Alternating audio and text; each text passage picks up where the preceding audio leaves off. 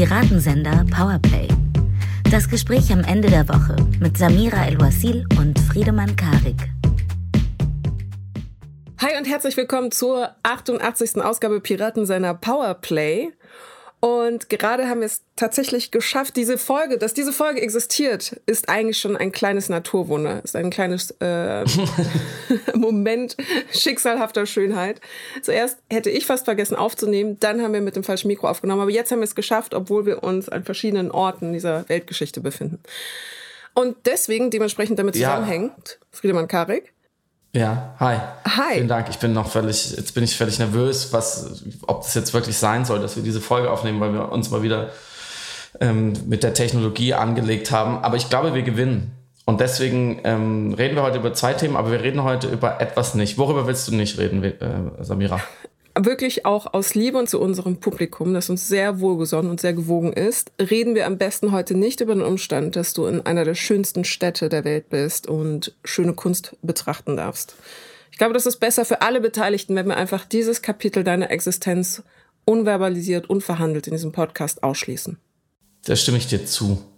Gibt es schon ein lustiges Wort für die Scham darüber, dass man keine Scham hat, mm. zu teilen, was man gerade erlebt. Ihr könnt, äh, was ich meine, könnt ihr auf jeden Fall manifestiert sehen in meinem Instagram-Account, wenn ihr Lust habt, weil ich einfach wirklich äh, grenzenlos viele Bilder dieser Schönheit rausballer. Ist mir egal, wer mir entfolgt. Mm, aber euch verschonen wir damit. Aber wir verschonen euch heute nicht mit zwei Themen. Und das erste Thema, da geht es auch so ein bisschen darum, dass man etwas nicht sagt lieber und äh, nicht irgendjemand, sondern äh, unser Bundeskanzler Olaf Scholz und unsere Verteidigungsministerin Frau Lambrecht, die sagen ein Wort nicht, Samira, und die sagen das Wort so konsequent nicht, dass ich Angst habe, es sogar jetzt in dieser Ankündigung auszusprechen, weil vielleicht passiert ja irgendwas. Es könnte ja wirklich ein böser Zauber damit verbunden sein. Aber ich, ich, ich sage es jetzt mal in Anführungsstrichen, okay. gewinnen. Ja. Uh, ja, gewinnen. Vielleicht also passiert also, auch nur was, wenn man es dreimal sagt in einem Spiegel. Gewinnen, gewinnen, gewinnen. Plötzlich. Steinmeier. Nee, oh, nee Steinmeier oh, ist noch Gott. Steinmeier ist noch nicht. So weit ist es noch nicht. Also die SPD, eigentlich die ganze SPD kann nicht sagen, dass die Ukraine den Krieg gewinnen soll. Und darüber wiederum müssen wir reden. Und auch darüber, was Schweigescholz sonst noch diese Woche nicht gesagt hat, was vielleicht gut gewesen wäre zur Klärung. Mm, und dann sprechen wir noch über den leider größten juristischen Fall äh, äh, Verfahren, Urteil, wie auch immer, des Jahres, nämlich äh, Depp versus Heard. Genau, dieser Präzedenzfall und gegenseitige Verleugnungsfall Na, Samira, ist natürlich Stopp. Verleumdungs. Ich habe es richtig gesagt. Nee, du hast Verleug Verleumdungs. Okay, Entschuldigung. Vielleicht bin ich auch okay. schon. Nein, kein Problem. Nein, ich hab's zur Information, ich habe es tatsächlich geschafft, in einer unserer fantastischen Piratenseiter Powerplay Premium Folgen, die sich nochmal sehr eingehend mit dem Fall auseinandergesetzt haben, in der ganzen Episode immer Verleugnung zu sagen statt Verleumdung. Und unser fantastischer Cutter Simon, und einen lieben Gruß an dieser Stelle, hat diese halbstündige Episode gerettet vor meiner semantischen Doofheit ähm, und tatsächlich alle Wörter einzeln ausgetauscht erfolgreich und korrigiert. Das ist ein Magier. Dank der, an Simon ähm, und der kann einfach Gs Magic. raus raus äh, cutten. So gut ist er. Bevor wir Vielleicht damit loslegen, müssen wir muss er das noch, jetzt auch jedes Mal, ähm, wenn wir gewinnen benutzen. Das ist dann immer ja, Ewinnen. Das, das, ist dann immer Ewinnen. Was macht er daraus? Ähm, zählt es nicht als Gewinn, dann haben wir es nicht gesagt. Gewinnen, dann ist es nicht so schlimm. Ah, wenn es doch, wenn's doch böse ist. Okay, sehr gute Idee. Ähm, bevor wir loslegen, müssen wir noch sagen, wir sind am 14. Juli in Wuppertal im Freibad Mirke.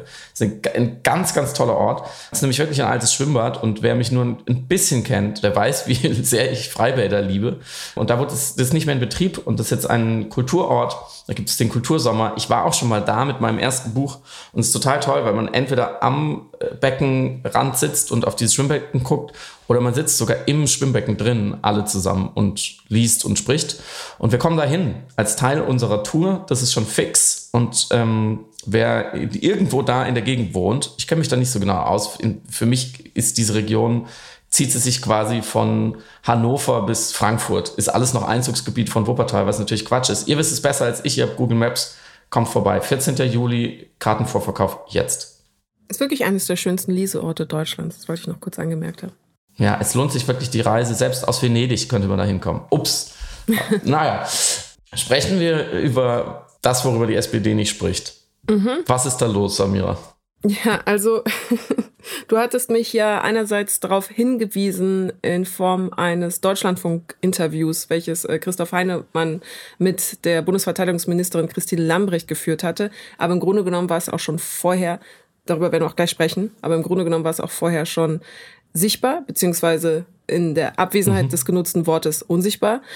Die SPD taumelt sich kommunikativ immer ganz erfolgreich an dem Wort Gewinnen vorbei. Und es geht genau um die Formulierung zu sagen, die Ukraine muss diesen Krieg gewinnen.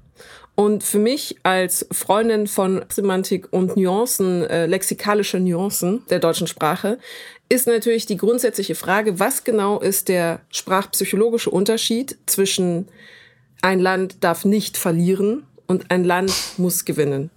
Denn das war die Ersatzformulierung, die dann immer benutzt worden ist in der politischen Kommunikation, zum Beispiel von Ralf Stegner bei Maischberger, beispielsweise, wo es einen Schlagabtausch gab zwischen Norbert äh, Röttgen und ihm. Und Röttgen sagt dann die ganze Zeit zu Recht, warum wird nicht die, der Satz, die Ukraine soll den Krieg gewinnen, von Olaf Scholz einmal ausgesprochen? Und Stegner antwortet, aber wir sagen ihn doch die ganze Zeit. O-Ton, den Satz, Putin darf den Krieg nicht gewinnen und die Ukraine darf ihn nicht verlieren, unterschreiben wir ja alle in der Bundesregierung. Wir sind ja alle genau dahinter. Aber er sagt den Satz, die Ukraine muss den Krieg gewinnen, auf gar keinen Fall. Und Olaf Scholz natürlich genauso Tagesthemen am Montag, Interview. Und auch er hat dann die formvollendete Formulierung gefunden das Ziel, das wir alle in Europa haben, lautet, dass die Ukraine ihr Land, ihre Souveränität und Integrität verteidigen kann und dass Russland diesen Krieg nicht gewinnt. Und auch, diese, auch an dieser Stelle nochmal die fast existenzial philosophische Frage, was ist der Unterschied zwischen nicht verlieren und gewinnen, zwischen siegen und keine Niederlage ereilen? Mhm, mh. Und es ist vielleicht Ausdruck eben einer tieferen Uneinigkeit, vielleicht auch SPD internen Uneinigkeit darüber, was genau Gewinnen wirklich konkret, also realpolitisch bedeutet. Also sollen die Grenzen von Januar wiederhergestellt werden? Hat man Angst, dass man mit dem Wort gewinnen vielleicht Putin doch provozieren könnte? Hat man Angst davor, konkret zu werden, was das heißt für die Ukraine? Will man, also ich weiß nicht genau, was die Begründung sein könnte, aber es ist auf jeden Fall auffällig, wie sehr um dieses Wort gewinnen äh, herumgeschwiemelt wird. Du hast da schon wirklich wichtige Fragen aufgeworfen, die man, glaube ich, auch ganz ernsthaft einmal diskutieren muss. Vorher würde ich noch addieren, was Scholz im Bundestag gesagt hat, weil Friedrich Merz ihn auch mhm. gequält hat damit. Da hat er die mhm. Formulierung, die du gerade angeführt hast, noch, da finde ich, fast so ein Ticken feiner. Da hat er gesagt, unser Ziel ist, dass die Ukraine sich verteidigen kann und damit erfolgreich ist. Mhm. Also wenn man sich ja, verteidigt ja, ja, auf eine erfolgreiche Art und Weise, was könnte, was könnte das für einen Krieg bedeuten? Hm. Und äh, Frau Lamprecht im Deutschlandfunk, du hast es schon angeführt, das war wirklich ein Frage-Antwort-Tanz, den sie da aufgeführt hat. Mm, es wurde natürlich mit jedem Satz, in dem sie versucht hat, nicht gewinnen zu sagen, aber schon gewinnen zu sagen, noch alberner. Und das Schöne ist daran eigentlich in diesem Interview, ist, dass sie selber erkennt, was mhm. da gerade passiert und sich beklagt, es ginge ja anscheinend eher um Worte als um Taten mhm. in, in dieser Debatte. Was natürlich interessant ist für eine Politikerin, die ein Wort verweigert. Frau Ministerin, soll die Ukraine diesen Krieg gewinnen? Wir müssen dafür sorgen, dass die Ukraine so ausgestattet ist, dass sie in diesem Krieg bestehen kann, dass sie sich verteidigen kann und dass sie für ihre Werte, für ihre Freiheit, für ihre territoriale Unabhängigkeit kämpfen kann. Und genau äh, diese Unterstützung leisten wir. Das ist uns ganz wichtig, immer abgestimmt mit unseren Alliierten, mit unseren Verbündeten. Mit dem Ziel, dass die Ukraine gewinnt? Ich glaube, es geht darum, die Ukraine jetzt so zu unterstützen, dass sie in diesem Kampf bestehen kann und nicht um äh, einzelne Worte. Ich habe manchmal das Gefühl, es geht eher um Worte als um Taten. Und dann äh, spielt ähm, der Deutschlandfunk, der Moderator, eben einen O-Ton ein von Annalena Baerbock am Abend vorher, glaube ich, bei Markus Lanz. Und die mhm. wundersamerweise sagt, die sich auch ein bisschen hinarbeiten muss, muss man sagen, dazu, dass sie dann am Ende gewinnen sagt. Aber sie schafft es. Sie sagt, Russland muss diesen Krieg strategisch verlieren Jetzt müssen wir auch irgendwann mal klären, was der Unterschied zwischen verlieren und strategisch verlieren ist, aber das weiß sie vielleicht besser als wir. Und auf Nachfrage sagt sie dann, ja, das bedeutet, die Ukraine muss den Krieg gewinnen. Woraufhin der Moderator im Deutschlandfunk zu Frau Lamprecht sagt, geht doch, Frau Lamprecht. Frau Lambrecht lässt sich davon aber nicht beeindrucken. Deswegen darf die Ukraine auf keinen Fall verlieren. Das heißt, die Ukraine muss gewinnen. Die Ukraine muss gewinnen. Geht doch. Ja, die Ukraine muss sich verteidigen können gegen diesen brutalen Angriffskrieg. Sie muss gewinnen. Und dafür stehen. Sie muss diesen brutalen Angriffskrieg, sich in diesem brutalen Angriffskrieg verteidigen können. Man muss sich noch mal, man muss dann auch mal feststellen, es ist keine Regierungssprachregelung, sondern es ist eine SPD-Sprachregelung. Oder Annalena ja. Baerbock hat das klassische Memo nicht bekommen, auf dem Gewinnen und durchgestrichen ist. Es ging an, vielleicht an alle. Und weil du gesagt hast, man ist sich uneins in der SPD. Ich finde, als erstes muss man mal feststellen, man ist sich erstaunlich einig und geschlossen in dieser Sprachregelung, weil du hast gesagt, von mhm. Ralf Stegner über Van Amt bis zu Olaf Scholz, die SPD zieht es ja durch. Das kann man ihr nicht mhm. vorwerfen. Sie sagen es ja alle nicht. Mhm. Mm, und bei allem Spaß dazu sind ja die Fragen oder die Spekulationen, die Hypothesen, warum genau nicht. Ich finde, die kann, die, die kann man schon ernsthaft diskutieren. Sonst, sonst wäre es ja auch nicht interessant. Also es ist mir ehrlich gesagt ziemlich wurscht, welche Sprache PolitikerInnen benutzen, wenn die nicht irgendwie signifikant ist für das, was dahinter steht. Und du hast es eben schon gesprochen, äh, äh, angesprochen. Hm, diese zwei Punkte, die, glaube ich, wichtig sind. Weil in dem Wort gewinnen offenbar für diese, für die SPD eher dann die Frage steckt, was heißt es dann konkret? Also welche Territorien müssten im, unter Kontrolle der Ukraine sein? Wo müsste, wohin müsste die russische Armee zurückgedrängt sein? Geht es da um die Grenzen von noch Anfang dieses Jahres geht es da um die Grenzen von 2013 ähm, vor der Besetzung der Krim und so weiter. Also das sind natürlich haarige Fragen, keine, also ganz sicher. Und auf der anderen Seite eben hört Wladimir Putin zu.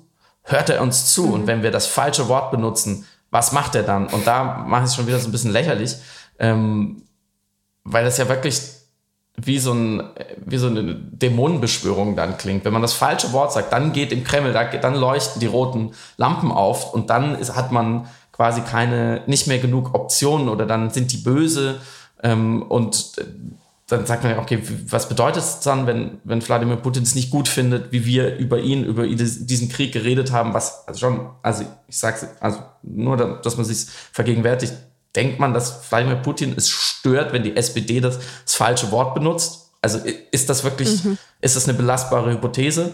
Ähm, und wenn ja, was würde daraus folgen, ganz konkret, dass er dann nicht mit Olaf Scholz verhandelt? Ja, also weil er sagt, Olaf, du hast am, ähm, am, am 3. Juni hast du dann doch, weil sie im Piratensender haben sie dann Stress gemacht und am 4. Juni hast du dann doch Gewinnen gesagt. Das habe ich mir gemerkt und deswegen verhandle ich nur mit dem Emanuel und dem Joe, aber nicht mit dir. Also so ganz konkret ähm, und, und mhm. hörte allen Staatschefs zu und hörte auch den Fraktionschefs der Staatschefs zu und den VerteidigungsministerInnen der einzelnen Länder und was ist erlaubt, was nicht, ist jetzt Gewinn verbunden. Und woher weiß die SPD das? Woher hat, hat man so gute Verbindung, hat man so eine gute Putinologie? Also da merkt man schon, äh, diese, die, ich finde, diese Verästelung führt einen nirgendwo hin. Weil dann, dann ist man ja wieder quasi in Putins Kopf Nee, man muss, man ist in, in den Köpfen der SPD, was sie über, wie sie in Putins Kopf sind. Also, das ist ja, was schon, verstehe mich nicht falsch, es gibt den alten Büroscherz, dass man sagt, ähm, wenn du dem Chef in den Arsch kriechen willst, dann musst du erstmal unten bei Praktikanten anfangen, weil die sind ihm alle schon in den Arsch gekochen wie in so eine russische Puppe. Also dann muss man ja mhm. über so viele Verästelungen äh, spekulieren. Ähm, und äh, ich, deswegen, ich, ich frage dich jetzt nochmal, ähm, ganz ernsthaft, was ist denn deine ernsthafte Antwort darauf? Du bist doch die, die, die Sprachexpertin äh, hier. Ich glaube, ich glaube, diese Sprache ist im Grunde genommen nur eine Übersetzung der, eine sprachliche Verlängerung der fast gummibandhaften Ausdehnung des politischen Handelns der Regierung seit Kriegsbeginn. Im Grunde übersetzt diese Formulierung des Nichtverlierens gleichzeitig die Art, wie die Regierung bis dato eigentlich ihr Commitment in Bezug auf den Krieg erstmal sehr viel behauptet, aber sehr mittel umsetzt. Also mhm. in Taten nicht und jetzt hörbarerweise nicht mal in Worten erlauben sie sich dieses Commitment, erlauben sie sich diese in der äh, auch politischen Kommunikation notwendige Zuordnbarkeit oder Eindeutigkeit. Und Deswegen ist es eigentlich fast nur konsequent, dass wenn schon in den Handlungen ja eben so ein seltsames Schleichen, Heranschleichen gibt an Zugeständnisse, dass die Auswahl der Worte ebenso verschämt erfolgt. Deswegen es wundert mich das nicht einmal, dass da so eine Mhm. Art Lord Voldemortisierung dieses Wortes passiert. Das hatten wir bei Nord Stream 2 bei Olaf Scholz im Grunde auch. Also, dass da drumherum Mhm.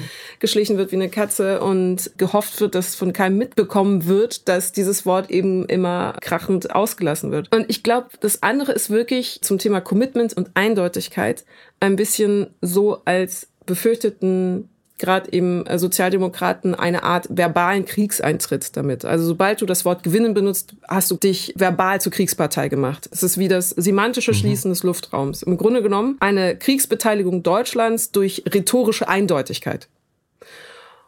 Und das ist jetzt tatsächlich nur meine persönliche Wahrnehmung. Vermutlich gibt es noch äh, klügere politische Gründe und Abwägungen, was das angeht. Aber es irritiert mich und es irritiert insofern, als dass dann eine Annalena Baerbock mit einer klaren, präzisen Sprache und Äußerung da dann noch lauter ähm, zu hören ist im Kontrast dazu. Weil man dann feststellt, okay, wenn sogar, nicht sogar, aber wenn sie als Außenministerin das Wort gewinnen benutzt, was ist dann die Angst, die andere Angst, außer das äh, abgehört werden von dem Feind, denn sich einfach auf eine Eindeutigkeit einzulassen. Mhm. Ich weiß, also ich, ich, ich du, du siehst mich äh, ratlos. Also ich sehe es nur als Übersetzung, aber ich weiß nicht warum. Ja, aber du hast äh, sehr, sehr viele wichtige ähm, und kluge Dinge gesagt. Vor allem das, das Wort konsequent. Also es ist eine, eine präzise Abbildung auf eine Art des ähm, programmatisch-intellektuellen Zustandes in dieser ja auch wirklich schwierigen Krise und für die SPD umso schwieriger aufgrund ihrer ähm, Russland- und Ostpolitik und aufgrund gewisser personeller Verstrebungen auch immer mit den Leuten, die einfach zumindest auch hinter den Kulissen immer noch ähm, wichtig sind, die dafür verantwortlich sind. Und ich glaube, man muss sich die Partei vorstellen wie so einen sehr, sehr großen Tanker, der mit der Kanzlerschaft von Olaf Scholz so einen sehr wichtigen Hafen erreicht hat und jetzt auf einmal aber dann doch in, in, in mancherlei Hinsicht so eine 170-Grad-Wende zumindest äh, einlegen muss durch den, den Krieg äh, in der Ukraine. Mm. Und ja, also dieses, dieses, dieser Tanz erst um Nord Stream 2 und dann um, um das Gewinnen und um, an vielen anderen Stellen, wo die Rhetorik äh, die Löchrigkeit der Programmatik, glaube ich, ganz ab, gut abbildet oder auch manchmal die Widersprüchlichkeit. Ähm, also man sieht ja sofort die Parallele zu den Waffenlieferungen, die du ja auch schon implizit angesprochen hast. Immer neue Begründungen, äh, warum jetzt dieses, äh, immer neue Systeme, immer neue Geräte, die man dann doch nicht liefern kann, wo es dann doch keine Munition gibt, dann doch wieder ausgebildet. Also immer, immer so eine Reise nach Jerusalem, bis irgendwann keine Begründung mehr übrig ist und dann muss man sie vielleicht doch, aber dann liefert man sie halt doch, doch erst im Spätsommer. Dasselbe ja mit dem, äh, worüber wir nicht mehr reden, mit diesem unseligen Kiew-Besuch, der immer noch nicht passiert ist von einem SPD-Spitzenpolitiker. Ähm, hat er dann Annalena Baerbock übernehmen müssen. Wir haben uns ein bisschen lustig gemacht über die neuen, die, den neuen Grund von Olaf Scholz. Mm, Also diese, diese unzureichende, das unzureichende politische Handeln übersetzt sich dann in eine unzureichende politische Rhetorik, die, die immer wieder fragil ist. Ähm, die Zeit hat Scholz diese Woche den Kafka-Kanzler genannt, was ich eine sehr schöne Zuschreibung fand, ähm, weil er, weil er bei eigentlich glasklarer Lage immer neue bürokratische Entfremdungen erfindet von dieser Lage, warum etwas nicht geht. Und hinter den Kulissen scheint man offenbar sehr, sehr große Probleme, sogar fast Ressentiments gegenüber der Regierung Zelensky weiter beizubehalten. Und man spürt förmlich, wie schwer sich diese Leute tun, auf, auf die Lage wirklich zu reagieren und wirklich zu handeln, konsequent und wie man sich eigentlich dann doch immer wieder alle Optionen offen halten will.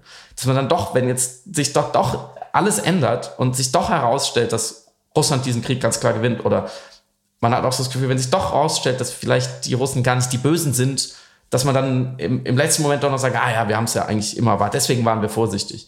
Und das ist natürlich extrem befremdlich für Leute, ähm, die ein bisschen weiter wegstehen und die auch die inneren komplexen Entscheidungsvorgänge und, und innerparteilichen Auseinandersetzungen nicht mitbekommen, sondern die Ergebnisse sehen wollen und diese Ergebnisse benannt. Ähm, Und das ist, glaube ich, die, die, die größere Problematik dieser Kanzlerschaft, was seine Kommunikation angeht, ist es für Olaf Scholz ein einziger großer Streisand-Effekt. Weil man immer versucht, über etwas nicht zu reden und dadurch erst große Aufmerksamkeit darauf wirft. So wie auf dieses Wort gewinnen. Mhm. Wie, wieso sollten wir über so eine alberne Sprachregelung der SPD in diesem Podcast reden? So, es interessiert uns ja eigentlich nicht. Aber dadurch wird es dann interessant, wenn die Verteidigungsministerin im Deutschlandfunk quasi ähm, neue Worte erfinden muss oder ins Französische wechselt, nur damit sie nicht das deutsche Wort gewinnen benutzt. Mhm. Und das ist, finde ich, eine masochistische Kommunikationsstrategie, die man eigentlich nicht Strategie nennen kann, weil man ja bei einer Strategie, ich finde, ein definitorisches Merkmal einer Strategie ist, dass sie darüber nachdenkt, wenn ich X mache, passiert Y. Mhm. Oder Z. Zwei verschiedene Szenarien. Und man hätte sich ja mal überlegen müssen, genauso wie bei Nord Stream 2, es hat schon nicht so richtig gut funktioniert, wenn man jetzt in der Partei ausgibt, dass man sagt, wir, re wir reden aber nicht davon, dass die Ukraine den Krieg gewinnen soll. Okay, machen wir nicht, weil aus Gründen, die wir gerade besprochen haben. Was passiert denn dann als nächstes? Hm, die Journalistinnen könnten vielleicht nachfragen, warum wir nicht gewinnen sagen. Und hm, die anderen PolitikerInnen von der Opposition, dieser komische Friedrich Merz, aber auch vielleicht diese Annalena Baerbock, die relativ klar spricht, die sagen dann vielleicht irgendwann, die Ukraine muss den Krieg gewinnen. Und vielleicht dieser Joe Biden sagt es vielleicht auch, hm, was machen wir denn dann in Schritt zwei? Mhm. Also darüber muss man ja einmal nachdenken. Stattdessen ähm, regiert dann, dann doch wieder das Schweigen und so ein bisschen so eine Beleidigtheit. Also so eine passiv-aggressive, so ein Unverständnis, warum man jetzt gequält wird mit diesen blöden Fragen nach diesem Wort, was man nicht sagen will. Mhm. Ähm, und das passt leider auch zu dem kurzer Schwenk, äh, zu dem großen Aufreger Anfang der Woche, als Olaf Scholz auf einem Katholikentag, auf dem, Katholiken, auf dem Katholikentag, auf einem Podium vielleicht Klimaaktivistinnen mit Hitlers Sturmtruppen verglichen hat. Vielleicht hat er sie aber auch mit dem schwarzen Block verglichen und vielleicht hat er sie mit einer anderen Gruppierung verglichen, die dafür bekannt war oder ist, Veranstaltungen zu stören. Er hat sich da nicht ganz konkret und klar ausgedrückt. Viele Leute haben es verstanden mit einem Vergleich hinsichtlich des Nationalsozialismus. Ich werde es jetzt hier noch nicht wieder alles ausführen. Ihr kennt das sicher. Ich habe das auch in der Plus-Episode nochmal erklärt. Er hat eben von Zeiten gesprochen, die längst vorbei sind und das zum Glück. Und wenn man in Deutschland von zum Glück längst vergangenen Zeiten spricht und dann auch noch von schwarz gekleideten Gestalten, die Veranstaltung stören auf antidemokratische Art und Weise, dann ist man nun mal in einem Bezugsraum, der zumindest eine riesige, riesige offene Tür zum Nationalsozialismus äh, bereithält. So. Und wenn so ein Verständnis, vielleicht ein Missverständnis entsteht, dass Leute vom deutschen Bundeskanzler denken, er zieht diesen Vergleich gegenüber ähm, Aktivistinnen, äh, die für das Klima einstehen, heute, dann muss man das klären. Dann muss man etwas mhm. dazu sagen. Dann muss man das ausräumen. Und das hat er wieder nicht gemacht an dieser Stelle. Er raunt also etwas, und dann verhält er sich nicht mehr dazu. Und seine Sprecherin mhm. sagt, es ist abstrus. Sie sagt, es ist abstrus. Ähm, dieser dieser Nazi-Vergleich wäre, wenn dann abstrus. Und auf die ganz eindeutige Nachfrage, was er denn genau gemeint hat, sagt sie, sie wird sich dazu nicht äußern. Und das ist ja auch ganz klar bei einer Sprecherin des Bundeskanzleramtes am nächsten Tag in der Bundespressekonferenz, das macht die Frau ja nicht, weil sie keinen Bock hat oder schlecht geschlafen hat, sondern das ist Ansage von oben. Das ist Strategie. Ja. Das ist ja. Weisung. Und selbst wenn sie da gegen eine Weisung vorgeht, dann würde man das sofort einfangen, weil man sich natürlich als fucking Bundeskanzler nicht mit so einem Quatsch rumschlagen will, wenn es denn wirklich ein falsch verstandener Vergleich gewesen wäre. Und wenn man den Vergleich wirklich so gemeint hat, dann muss man es umso mehr einfangen und sagen, es war im Affekt, es war falsch, können wir bitte über was anderes reden. Aber dann auch noch auf Nachfrage, einen Tag später in Brüssel, wieder, zu, wieder nichts dazu zu sagen, sondern nur zu sagen, dass diese Proteste nicht demokratisch sind. So, Punkt. Ich will da jetzt nicht weiter drüber reden, aber wir merken schon, wenn halb Deutschland jede Woche neu darüber spekuliert, was der Bundeskanzler gemeint haben könnte, warum er es so sagt und nicht anders, warum er dann nicht danach handelt, was genau seine Worte zu bedeuten haben und was nicht, wo er vielleicht wirklich manipuliert hat, vielleicht sogar gelogen und wo nicht. Wenn also immer wieder diese Spekulation passieren muss, weil so viel ambiger Raum freigelassen wird, dann ist das wirklich ein Problem. Und es geht nicht nur, damit irgendwelche Podcasts sich da dann echauffieren können, das ist wirklich ein Problem, weil die Leute ja ihn überhaupt nicht mehr greifen können. Die wissen gar nicht mehr, woran sind wir denn jetzt eigentlich? Warum, was, was ist es denn? Okay, wenn nicht gewinnen, was heißt denn dann, sie muss im Kampf bestehen, sie muss sich verteidigen können? Okay, aber dann, dann müssen wir da ja ganz klar sein. Demokratie funkt, funktioniert so, die braucht Repräsentation und Repräsentanten brauchen Vertrauen vor allem auch in den ambigen Räumen, wo sie komplexe Entscheidungsabwägungen treffen müssen und die, wo sie, und die müssen sie dann später erklären im öffentlichen Raum. Und wenn man einfach frequent immer wieder das Gefühl hat, ein wichtiger Politiker oder eine ganze Partei würde zumindest rhetorisch mit verdeckten Karten spielen und nicht so, nicht so richtig die Karte hinlegen und sagen, hier, diese Karte spielen wir jetzt, dann erodiert da was dann verliert man mindestens die Spaß am Spiel oder das Vertrauen und fragt sich dann, okay, aber was haben die im Ärmel? Und das ist schlecht. Wie oft wir uns schon gefragt haben, hier in diesem Podcast, aber auch in großen Artikeln in, in Qualitätszeitungen, die, die wirklich jetzt und nicht ohne Anlass über sowas schreiben, was denkt er wirklich? Was will er wirklich? Was ist wirklich die Abwägung? Was wird hinsichtlich Putin da noch taktiert? Wovor hat man Angst? Ist der Bundeskanzler feige? Ähm, spielt er nur mit der Angst der Deutschen oder hat er selber Angst? Und das sind lauter so Fragen, die, das, das merkt man schon, das ist ganz komisch. Das will man überhaupt nicht bearbeiten. Und deswegen muss man sich als Kanzler und als Partei klarer und simpler und direkter ausdrücken.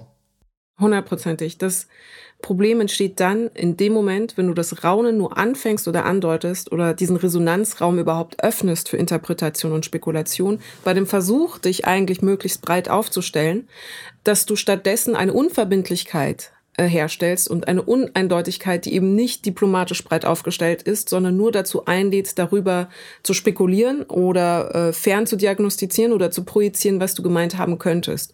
Und im Zweifel es ist ja auch nicht in deinem Interesse als politischer Akteur, das so anzubieten, weil du dich auch selber angreifbar machst, weil im Zweifel dir das nicht wohlwollend ausgelegt wird. Der Resonanzraum, den du hier aufmachst, in der Hoffnung, da so ein bisschen in einer gewissen Gleichzeitigkeit quasi ähm, dich nicht eindeutig machen zu müssen, äh, bedingt das natürlich dann Menschen, die auch dich kritisch betrachten oder auch einfach Journalisten insgesamt, die das dann erstmal zum Nachteil auch auslegen. Und wir hatten die Situation eben mit dem schwarzen Block und natürlich war die erste Assoziation äh, der Nationalsozialismus.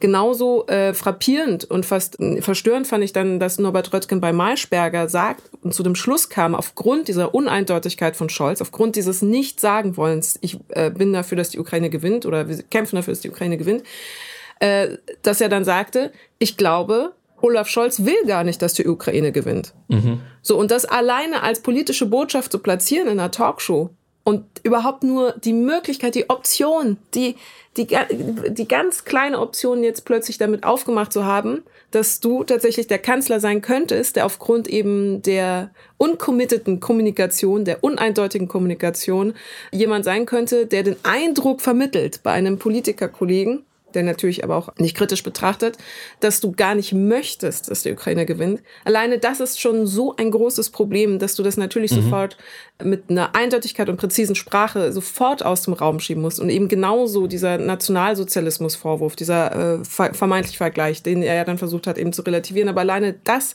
muss mit einer Eindeutigkeit sofort verhindert werden. Und hier noch an der Stelle, Eindeutigkeit meint nicht das nervig populistische Klartextgelaber. Das meint nicht irgendwie Basta-Politik Politik und Slogans, weil das ist das Gegenteil von eindeutig. Trump hatte auch Slogans, die waren aber nicht eindeutig, die waren das Gegenteil, die waren nämlich auch raunig und Resonanzräume offen äh, machend für andere Populisten. Und die Forderung hier ist eher eine Präzision, aber vor allem eine und ich finde das Wort Commitment eine Verbindlichkeit, genau, eine Verbindlichkeit zu kommunizieren.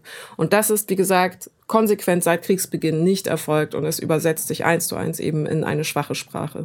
Mit der Situation rund um die Störung durch die schwarz gekleideten Studenten und äh, Olaf Scholz unglaublich souveräne Reaktion darauf hat sich Friedemann auch nochmal eingehender auseinandergesetzt in der dieswöchigen Piratensender Powerplay Plus Episode. Wenn ihr euch da nochmal reinfriemeln wollt, uh, uh, Friedemann macht diese Chucker Moves, diese Yeah man, yeah, Mic Drop. Könnt ihr euch die unbedingt anhören. Die Woche davor hatte ich wiederum in der Plus-Episode über den Fall Heard versus Depp gesprochen. Die könnt ihr auch nachhören, müsst ihr aber andererseits auch nicht, denn wir sprechen jetzt nochmal an dieser Stelle über das finale Urteil und was das konkret vielleicht für MeToo bedeutet insgesamt, für mediatisierte Prozesse im Großen und Ganzen, weil auch das ist ein mhm. wesentlicher Aspekt gewesen dieses ganzen Prozesses. Bevor ich dich um eine perfekte 99 Sekunden Zusammenfassung des ganzen mhm. Paketes, äh, beziehungsweise für uns Einordnung bitte, vielleicht sind es auch 199 Sekunden, wollte ich doch kurz die Gelegenheit nutzen, weil es so gut passt, zu sagen, als ich gestern, vorgestern, in Venedig, in das, äh, die Arsenale, also den, den Hauptbereich der, der Biennale ähm, gelaufen mhm. bin, stand, und da steht sie wahrscheinlich immer noch, im allerersten Raum eine sehr, sehr große, wunderschöne Statue und drumherum gehängt viele Bilder einer anderen Künstlerin, aber die haben so miteinander korrespondiert, die sich beide, soweit ich es verstanden habe, mindestens die Bilder, aber ich glaube die Statue auch, bezogen auf einen, in dem, in dem Fall, afrikanischen Mythos von einer manipulativen Frau, die sich durch eine Lüge gegen die Götter versündigt und dafür bestraft wird mit Gesichtslosigkeit. Und die in ganz vielen verschiedenen Varianten, in ganz vielen verschiedenen Kulturräumen immer wieder auftaucht, so ähnlich wie unsere Mythen von der Pandora. Ähm, die, taucht immer wieder auf. Äh, Judith, die Verräterin, ähm, oder auch Eva ist ja auch eine böse Frau, die, wegen der sind wir aus dem Paradies äh, gefallen. Und wir haben das äh, in unserem Buch Erzählende Affen auch so ein bisschen aufgearbeitet. Äh, vor allem Samira ist die Expertin dafür dieses uralte Narrativ, was einem dann wieder auf der ähm, Kunstausstellung mit, mit Gegenwartskunst auch wieder direkt begegnet, ähm, von der gefährlichen, von der lügenden Frau, vor der wir uns extrem in Acht nehmen müssen. Ja. Weil passt das zu Amber Heard? Ja, ja. Also das äh, ohne Einschränkung äh, in der Mediatisierung. Und ich glaube, da müssen wir drei Sachen äh, nämlich trennen. Die Mediatisierung, und ich erkläre, ich fasse dann den Fall gleich nochmal zusammen. In der Mediatisierung, insbesondere in der Verhandlung ihrer Person auf Social Media zu 100 Prozent. Also, also klassischer könnte man nicht in Form der etlichen TikTok-Videos bebildern, wie sehr die Frau hier antagonisiert wird, ridikulisiert wird, dämonisiert wird, zur bösen, manipulativen, lügenden, berechnenden, golddiggenden, ihre Schauspielkarriere nur ihrem erfolgreichen Mann verdankenden gemeinen Frau stilisiert worden ist. Und wenn man sich den Prozess, und das ist mir selber an mir selbst aufgefallen, nur via Social Media angeschaut hat, ohne jetzt zum Beispiel eben Prozesskommentatoren und Beobachter äh, zu lesen ähm, oder eine andere Berichterstattung oder sich tatsächlich den ganzen Prozess in Echtzeit auch anzuschauen, der ja auch online eben gestreamt worden ist und sich sein Wissen nur über Social Media bezogen hat, dann weil der Algorithmus wirklich einen großen Hass auf Amber Heard zu haben scheint, dann ist man eindeutig auf der Seite von Johnny Depp. Äh, man kann sich dem gar nicht erwehr erwehren, weil das wirklich ein spektakelhafter Sog ist, zum Teil in den Timelines, und ist eindeutig gegen Amber Heard. Einfach rein algorithmisch, einfach in der ersten schnellen, scrollenden Wahrnehmung der Sachen. Man denkt, uh, was ist mit ihr? Warum ist sie so theatral? Warum ist sie so melodramatisch? Hm, das wirkt unglaubwürdig. Hm, ich mag sie nicht.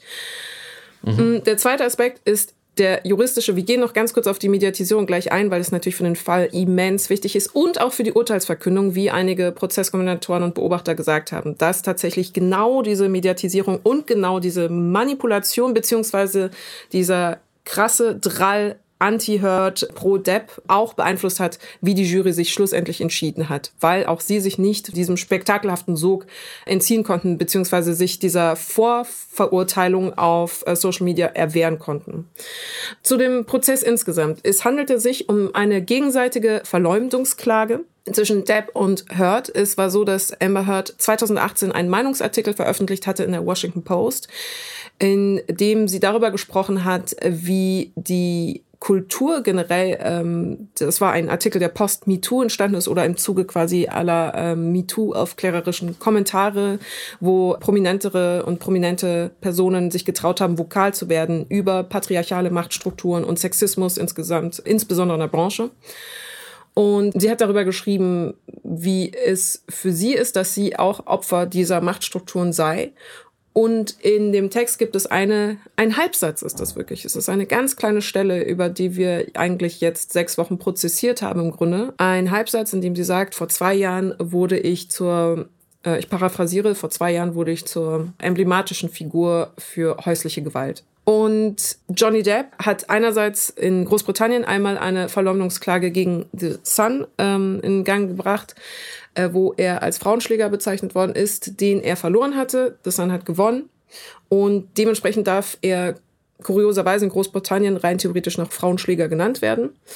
Mhm. Und die Fortsetzung sozusagen dieses verlorenen Prozesses war nun in den USA, in äh, Fairfax, Virginia genau genommen, die Verleumdungsklage gegen eben seine Ex-Frau, wo er sie auf 50 Millionen Dollar verklagt hat, weil er sagt, dieser Artikel habe dazu geführt oder diese Äußerung von ihr habe dazu geführt, dass er lukrative, wertvolle Schauspieljobs verloren hätte aufgrund eines verlorenen Leumundes. Sein Ruf sei zu ruiniert worden durch die Tatsache, dass sie ihn mit häuslicher Gewalt in Zusammenhang gebracht hat, obwohl sie ihn in dem Artikel nicht genannt hat. Sie wiederum hat dann eine Gegenverleumdungsklage in Gang gebracht auf 100 Millionen Dollar und deswegen hatten wir die juristisch sehr interessante Rochade fast, dass eben eine juristische Verschränkung entstanden ist von zwei ehemaligen Ehepartnern, die sich gegenseitig der Lüge bezichtigen und sich gegenseitig verklagen. Und die Frage war dann schluss schlussendlich, wem glaubt die Jury mehr? Dementsprechend war aufgrund dieser sehr speziellen juristischen Situation die Strategie von beiden Akteuren auf beiden Seiten, sich jeweils zum Opfer des anderen zu präsentieren und zu beweisen, dass es eben diese Gewalt gab. Sowohl auf der Seite mhm. von Depp als auch auf der Seite von Hurt. Und dementsprechend, und das äh, führe ich so aus, führte diese Binarität fast, diese Dualität, also wer lügt und wer äh, hat wen geschlagen, wer hat wen malträtiert, wer hat wen psychologisch terrorisiert, zu einer enormen Tribalismusdynamik in der Betrachtung des Falls, weil es tatsächlich auch durch die Reality-TV-Sierung des Prozesses insgesamt, dadurch, dass er live gestreamt worden ist und jeden Tag kommentiert worden ist auf Social Media, aber auch in den etablierten Medien, dass Menschen innerlich das Gefühl hatten, sie müssten jetzt eine Seite beziehen. Sie müssten jetzt pro Hurt oder pro Depp sein. Und mhm. aufgrund der schieren Quantität von der nationalen Bekanntheit, internationalen Bekanntheit von Johnny Depp und der großen Fanbase, die er hat, war natürlich ein großer Teil oder eine Mehrheit der äh, Beobachtenden auf der Seite von Depp und haben dementsprechend gegen geschrieben, kommentiert, geschimpft. Und das kehre ich auch nur raus, um deutlich zu machen, es ist auch ein Unterschied, wie viel soziales Kapital du schlussendlich hast. Also nicht nur ökonomisches Kapital oder kulturelles Kapital, sondern ganz banal, wie viele Fans hast du weltweit auf deiner Seite? Wie mhm. bekannt und berühmt bist du? Und da ist einfach Johnny Depp auf jeden Fall ein Vorteil. Ja.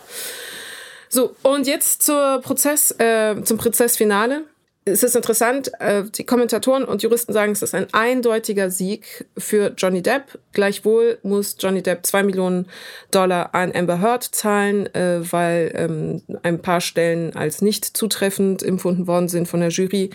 Und Amber Heard muss äh, 10 Millionen Dollar zahlen. Das wird miteinander verrechnet. Das führt also dazu, dass Amber Heard 8 Millionen Dollar an Johnny Depp zahlen muss. Und die meisten sagen jetzt, oder die Person, mit denen ich mich auch ausgetauscht habe, Juristen sagen, Depp hat diesen Prozess uneingeschränkt gewonnen. Und nichtsdestotrotz kann ich mich nicht des Gefühls erwehren, dass auch er diesen Prozess, um ehrlich zu sein, verloren hat. Juristisch gewonnen, ähm, aber ich weiß nicht, ob tatsächlich, ich, ich kann, also ich habe den Eindruck, irgendwie beide haben, äh, beide sind Verlierer in diesem Prozess aufgrund dieser Mediatisierung, aufgrund des Exhibitionismus, Voyeurismus und dieser Öffentlichmachung dieser Beziehung. Und der zweite Verlierer ist vielleicht tatsächlich wirklich alle Betroffenen von sexualisierter und häuslicher Gewalt, die natürlich mit Argusaugen auf diesen Prozess geschaut haben und genau beobachtet haben, wie Amber Heard behandelt worden ist, wie die Frau in diesem Prozess behandelt worden ist. Und das Urteil muss ja negativ sein nach all dem, was passiert ist. Und ich glaube, es besteht jetzt einfach größere Vorbe es bestehen jetzt größere Vorbehalte und Ängste, vokal zu werden, wenn man feststellt, diese Person hat einen Halbsatz in einem Artikel 2018 geschrieben, wo sie den Namen nicht einmal genannt hat und jetzt wird sie basically, das ist das Ergebnis, sehr vereinfacht, basically äh, verurteilt und muss acht Millionen Dollar dafür zahlen. Das ist übrigens absichtlich vereinfacht, aber das ist, was schlussendlich hängen bleibt. Ja, jetzt, wenn man das nochmal so sinken lässt, ist ja die Botschaft dieses Prozesses für Opfer von sogenannter häuslicher Gewalt. Wage es ja nicht, dich zu mhm. wehren. Und wage es auch nicht, öffentlich darüber zu sprechen, weil ich finde schon, es ist gut, dass du diesen, diesen Satz aus der Washington Post nochmal gesagt hast. Wenn man abstrakt darüber spricht, in einem Satz, in dem das Ich vorkommt und nicht er der Täter. Und nur das Ich, ich, ich und nicht mal ich war, ich bin Opfer oder ich war Opfer, sondern ich bin eine, sie sagt Public Figure. Also ich, also sie, sie, sie beschreibt ja einen Zustand ihrer Persona in der Öffentlichkeit. Ähm, und nur das Stichwort ähm, Domestic Abuse im Englischen, äh, häusliche Gewalt, reicht schon, um all das in Gang zu setzen, worüber wir jetzt gerade gesprochen haben. Mit allen negativen Konsequenzen für Amber Heard. Natürlich sage ich dann als Opfer, okay, dann kann ich ja gar nichts sagen. Also wenn das nicht geht, ähm, obwohl natürlich dieser Fall und all das mit, mit, mit dieser Öffentlichkeit nicht übertragbar ist auf jetzt in Anführungsstrichen normale Menschen, aber trotzdem, das, das Opfer hat, hat das schlechte Ende für sich. Mm, und das, das finde ich schon niederschmetternd auf eine Art und auf die, auf die andere Art. Deswegen habe ich ein bisschen mit den Mythen angefangen und mit, mit den Narrativen. Das Narrativ, was ja Johnny Depp und seine Verteidigung von Anfang an gespielt hat, du hast es vorhin auch schon angesprochen, war ja vor allem zu insinuieren, sie hätte das, sie würde die, sie würde das alles strategisch tun. An manchen Vorwürfen ist schon was dran, die, die ganz klar belegt sind. Okay, die kann man nicht wegreden, aber es war gegenseitig und dass das alles an die Öffentlichkeit kommt und dass das so skandalisiert wird und, und juristisch verwertbar gemacht wird, das ist eigentlich ähm, ihre Schuld, weil sie will damit ihre Karriere voranbringen. Ähm, und das war von Anfang an so und eigentlich hat sie das schon an, von Anfang an so geplant und je weiter weg man von dieser Verteidigungsstrategie geht, je in weitere, tiefere, dunkle Ecken des Internets, ist ja wirklich eine Verschwörungstheorie, kann man es fast schon nennen, wie diese böse Frau von Anfang an jede Sprachnachricht nur genauso äh, gespielt hat, damit sie hinterher vor Gericht sagen könnte, er, er ist an allem schuld. Also, und um da auch nur im entferntesten daran zu glauben, dass ein Mensch von, das so von langer Hand plant, um es dann öffentlich auszurollen, um dann in einem Gerichtsprozess vielleicht Recht zu bekommen oder diesen mächtigen Mann anzugreifen, muss man ja schon erstens mal glauben, dass dieser, dieser Mensch ähm, hochgradig durchtrieben ist, super strategisch vorgeht und alles in die Waagschale wirft, damit es klappt. Ähm, und das ist ja wirklich, das, da wird es ja, ähm, da wird es ja fantastisch solche Menschen gibt es nicht. Oh. Und sie gibt es extrem selten und sie sind pathologische LügnerInnen. Ähm, und es ist hochgradig unwahrscheinlich, dass so viele der Opfer ähm, von dieser Gewalt, dass die alle diese böse Frau sein sollen. Und ich finde, da kippt was narrativ. Ähm, da sieht man, wie sehr wir, sage ich jetzt mal, als Gesellschaft versuchen, einen ein Missstand, etwas sehr Trauriges auch, nämlich dass Mächtige, vor allem Männer, ihre Emotionen, zu denen sie offenbar keinen Zugang haben und ihren Zorn an ihren Frauen auslassen, Klammer auf, vor allem wenn noch Drogen im Spiel sind, Klammer zu. Das ist der Missstand, der hier offensichtlich ist und der belegbar ist. Und der wird versucht umzudeuten, dass es einfach sehr viele äh, manipulative, gefährliche Frauen gibt. Weil man damit besser umgehen könnte? Fragezeichen. Und dann kommt ja noch eine Dimension dazu, die du auch schon angesprochen hast, wie sehr heute diese Verhandlungen dessen, was ich da gerade aufgemacht habe, wer ist Protagonist, Antagonistin, miterzählt wird und wie süchtig die Leute im Sinne eines, eines interaktiven True Crime Formates sind, dann Amber Heard in diesem Fall nachzuweisen, dass ja die Schminke, mit der sie sich damals angeblich äh, geschminkt hat, damit man die, die Verletzung nicht sieht. Die gab es ja damals noch gar nicht. Die wurde erst später auf den Markt gebracht und so. Ich will das hier gar nicht nochmal wiederholen. Diesen ganzen Bullshit, der da auch ähm, von Leuten betrieben wurde im Internet, um selber Teil der Investigation zu sein, um selber eben belegen und mit rausfinden und mit erhärten zu können. Narrativ A, es ist einfach der x-te mächtige Mann mit einem, mit einem krassen Problem und einem, einem Gewaltproblem nicht stimmt, sondern dass Narrativ B stimmt. Es ist halt doch wieder die, die lügende Frau. Ähm, äh, Johannes Franzen hat es in einem sehr guten Essay äh, gerade äh, einen narrativen Fressrausch genannt. Ähm, dieses mhm. sich daran berauschen, dass man immer mehr Informationspartikel äh, dieser Erzählung selber zusammensetzen kann. Und da wird es, finde ich schon, da hat es viele Parallelen ähm, zur Verschwörungserzählung und ähm, lässt mich in diesem Sinne ratlos zurück. Das Ding ist, weil Kritiker würden dir jetzt natürlich widersprechen und sagen, ja, aber wenn sie ja gelogen hat, dann ist es ja juristisch absolut berechtigt, aus Seite, aus Sicht des Mannes, sich ja gegen die Lüge zu wehren.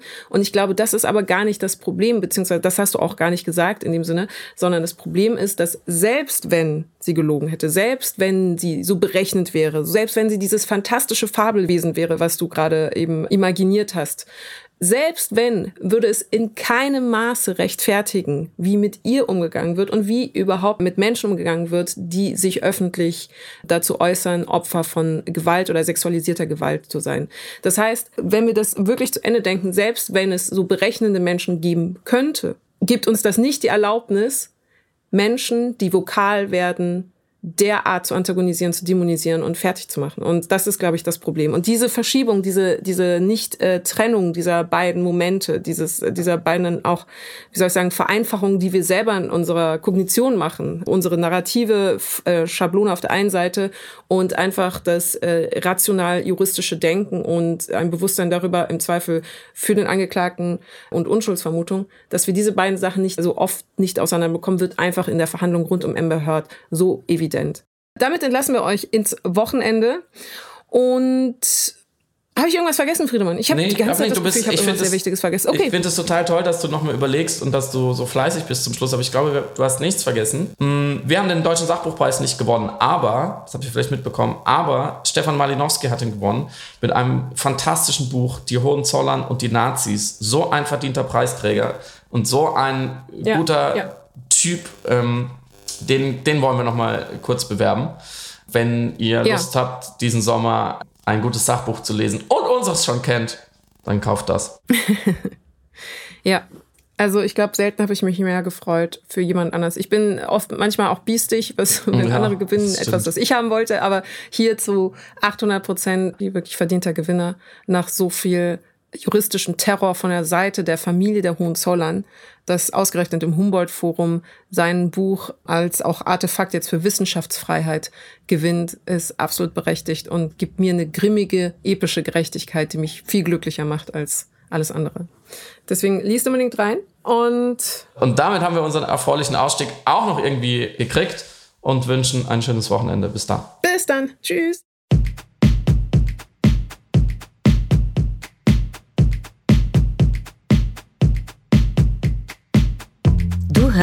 Piratensender Powerplay. Das Gespräch am Ende der Woche mit Samira El-Wasil und Friedemann Karik. Piratensender Powerplay ist eine Produktion von Stereotype Media in Kooperation mit Yam Yam, der unsichtbaren Tupperbox für den diskreten Foodie. Du möchtest Yam Yam zwei Wochen lang kostenlos testen? Abonniere diesen Podcast überall und gewinne gutes Korma. Bon Appetit!